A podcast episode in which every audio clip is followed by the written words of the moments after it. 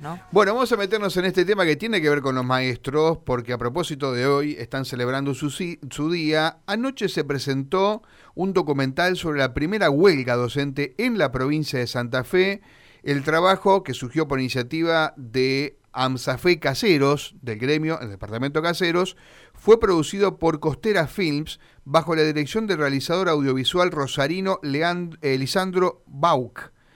Eh, está en línea Armando Yuale, que es el delegado de AMSAFE seccional Caseros. Armando, desde Radio M, aquí Karina Volati y Mario Galopo. ¿Cómo está usted? Buen mediodía. ¿Qué tal? ¿Cómo les va? Buen día para ustedes. ¿Nos cuentas acerca de esta primera huelga docente? Después hablamos del, documental. ¿Nos puede contar? Es muy interesante, ¿no? Perfecto, sí, porque es una... Eh, llegamos a esta huelga a través de un trabajo de investigación que hizo hace unos 15 años el historiador Adrián Ascolani, que ha tomado como objeto de estudio los movimientos gremiales de la docencia y movimientos agrarios, y se abocó a la tarea de reconstruir un conflicto con los docentes que comenzó el 15 de mayo de 1921, luego que el gobierno de la provincia les debiera 16 meses de sueldo. 1921. 21, exactamente. Y 16 meses de sueldo, más de un año. 16, exactamente, más de un año, hace 100 años. Y en ese momento, la organización de, de, la docencia estaba muy focalizada en Rosario y en algunos lugares, pero la huelga tomó una expansión muy rápida, eh, tomando también contacto con otros gremios, otras organizaciones gremiales, eh, la FORA, ferroviarios, portuarios en, algún, en, cierto momento, y también tuvo eh, fue bien recibida por la comunidad porque era inadmisible este, la situación por la que los docentes, las maestras estaban pasando.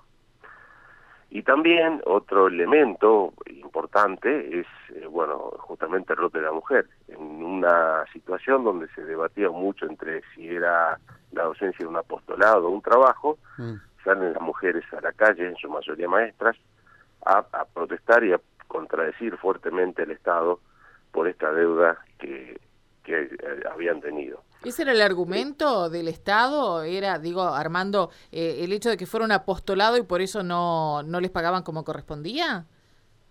Eh, el no pago tenía que ver con una crisis, severa crisis, originada por el, fin de la Primera Guerra Mundial. Pero los argumentos que se debatían justificando que los maestros debían seguir trabajando a pesar de no pagarles, por un lado era este, el del apostolado, y por otro, y otro elemento también importante es que el maestro representaba al Estado, representaba al orden y era inadmisible que el, el empleado estatal eh, contradiga con semejante metodología a este al propio Estado. Es como si la policía eh, le haría paro al Estado, una cosa más o menos semejante. De hecho, había huelgas policiales en ese mismo momento, por lo que la razón económica que mencioné recién. Ahora, y la huelga eh, que fue, reiteramos, la primera que, de la que se tiene registro, la primera realizada en Santa Fe por los maestros, ¿en qué consistió? ¿Cuántos días duró? ¿Cómo, fue la, protesta, Armando?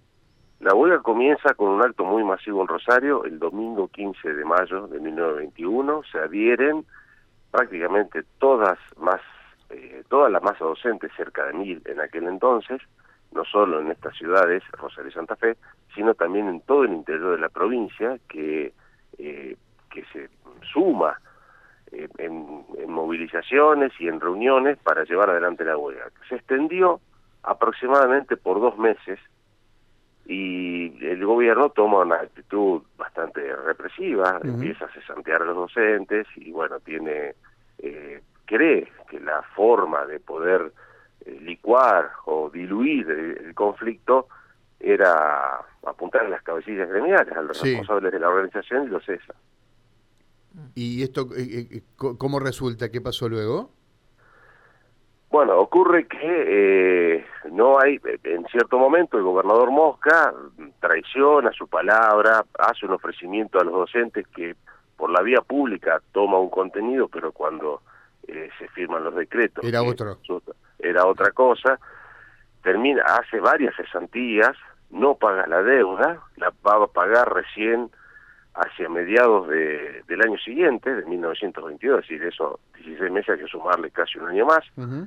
Eh, sin embargo, los docentes, lejos de, de minalarse o de, bueno, eh, bajar el nivel de conflicto, es decir, la huelga de a poco se va eh, deshilachando, eso da origen a, a la asociación de magisterio, porque muchos de esos protagonistas de aquellos días, ah, e, eso luego en 1928 dan eh, la base, generan la base para la asociación de para la que tenemos hoy, la Federación del Magisterio, la Asociación del Magisterio, y eh, ya extendida, no solo, eh, no centrada solo en Santa Fe y Rosario, los puntos más eh, neurálgicos, sino desde el interior desde el interior de la provincia. ¿Se recuerda, recuerda, Armando, alguna huelga, no sé si podemos repasar toda la historia, pero de dos meses?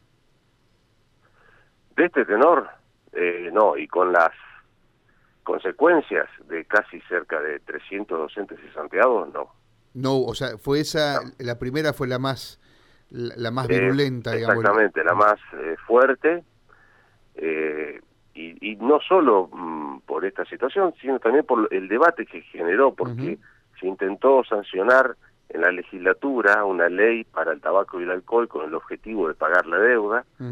El propio gobernador impulsa una reforma constitucional que no llega a su fin es decir, el poder político se va debilitando por, por las circunstancias, por la crisis que tiene, se dividen en el ejercicio del poder, intenta también realizar una reforma educativa que no logra los apoyos necesarios, comienza a cambiar, a cambiar ministros y la manera de resolverlo, la manera final es, como ya les anticipé, eh, descabezar a toda la dirigencia.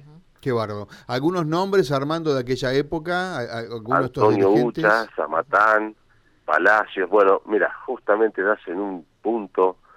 Lo que más nos preocupó al momento de hacer la investigación es la dificultad, enorme dificultad que se tuvo para rescatar los nombres. Eh, en los diarios de la época no aparece el nombre de pila, por así hay algunos apellidos, otros que no, y es una tarea que te podría decir que se hizo parcialmente y que dejamos para otros que vengan y puedan profundizarla, pero es un, una dificultad muy grande justamente rescatar los nombres. Bien, eh, anoche se presentó el documental que cuenta la historia que usted nos está narrando. Eh, cuéntenos cómo, cómo funcionó eso, cómo anduvo. El documental eh, duró una hora, asistieron más o menos unas 200 personas. En Casildo tenemos un cine con mil localidades, mm. así que el 50% de aforo daba para poder estar eh, bastante cómodos. Obviamente, como fue el estreno, invité a autoridades políticas, gremiales y docentes, por supuesto, de, nuestra ciudad. Y a partir de ahora la idea es incorporarla al circuito Inca, eh, exponerla en salas comerciales, porque se puso mucho cuidado en la producción, muchas de las personas que vinieron eh, me lo dijeron, me lo hicieron saber, eh, y la idea es también llevarla por todos los rincones de la provincia a fin de, dar a conocer este hecho, ¿no? Qué bueno, qué bueno, ¿no? Porque mm, está muy eh, oculto, va, no está oculto, sino que no se ha tomado la, historiografía el trabajo de hacerlo visible. Claro, indudablemente, ¿no? Otro otro mundo, otro otro país, otra Santa Fe, por supuesto, ¿no? Donde, eh, bueno, cuando uno ve el recorrido, eh, digamos, de, organizaciones sociales, de, gremios y luchas que se han ido ganando, esta realidad parece eh, de ciencia ficción, pero bueno, todo tuvo un inicio, todo tuvo un arranque, en este caso la de la lucha de los docentes. Exactamente, bueno, hubo...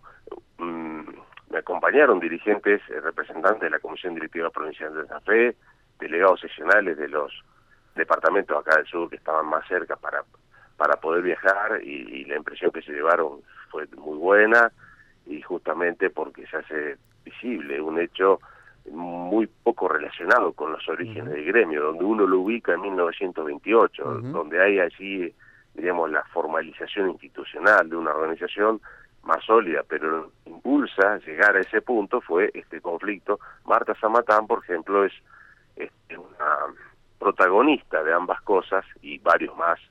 Incluso hay alguien de nuestra zona, José, José perdón, Pedro Martí, eh, también un impulsor de la organización que participa en mm. ambas instancias, es decir, en la huelga del 21 y luego en la formación en 1928 de la Claro.